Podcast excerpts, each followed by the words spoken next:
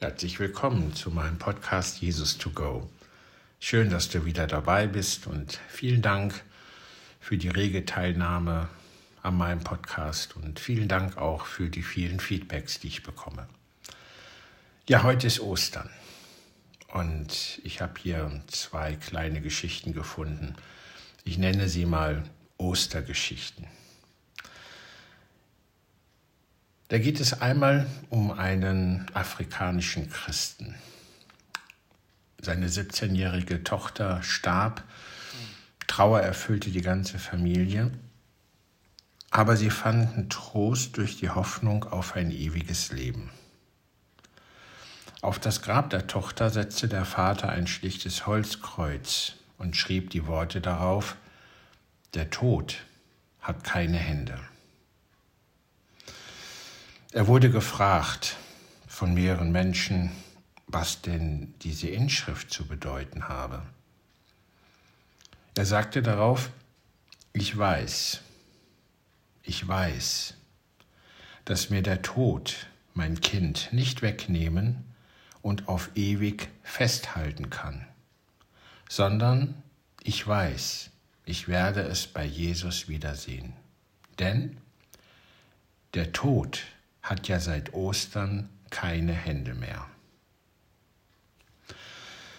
Nein, der Tod hat keine Hände.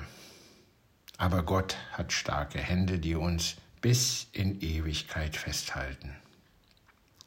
Jesus sagt von Menschen, die ihm im Glauben gehören, der Vater, der sie mir gegeben hat, ist größer als alles, und niemand kann sie aus meines Vaters Hand reißen.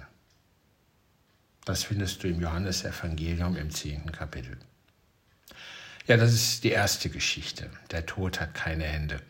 Eine zweite Geschichte handelt von Martin Luther. Käthe, seine Frau, war eine sehr kluge und eine umsichtige Frau. Sie hatte ein waches Auge für die Freuden, Sorgen und Anfechtungen ihres Mannes. Als Martin Luther gegen Ende seines Lebens viele Enttäuschungen zu verkraften hatte, bestellte seine Frau einen Steinmetzmeister und gab ihm den Auftrag, an ihrem Haus ein neues Portal einzusetzen. Auf den Schlussstein im Torbogen ließ sie das Wort einmeißeln, Vivit. Jeder Besucher, jeder, der künftig durch das Tor ein- und ausging, sollte wissen, Jesus lebt. Keiner konnte nunmehr das Haus betreten, dem nicht in Erinnerung gerufen wurde, Jesus lebt. Keiner konnte das Haus verlassen, den nicht noch einmal diese Botschaft zum Abschied gegrüßt hat. Was immer in den Gesprächen von Martin Luther verhandelt wurde, der Gruß der Pforte besiegelte jeden Besuch im Haus. Er lebt. Zuerst aber galten diese Worte dem Hausherrn, also Martin Luther, selber in den Stunden seiner Anfechtung, seiner Zweifel und Sorgen. Jesus lebt.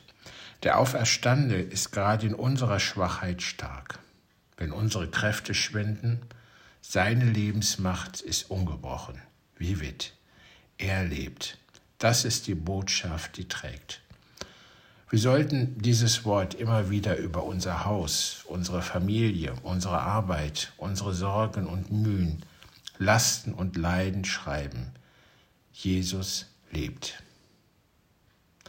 Ja, das sind die beiden kleinen Ostergeschichten für euch. Ich wünsche euch ein gesegnetes, ein schönes Osterfest und möge euch die Osterfreude im Herzen erreichen, möge sie euch stark machen und möge euch diese Osterfreude und Ostergeschehen auch sicher machen.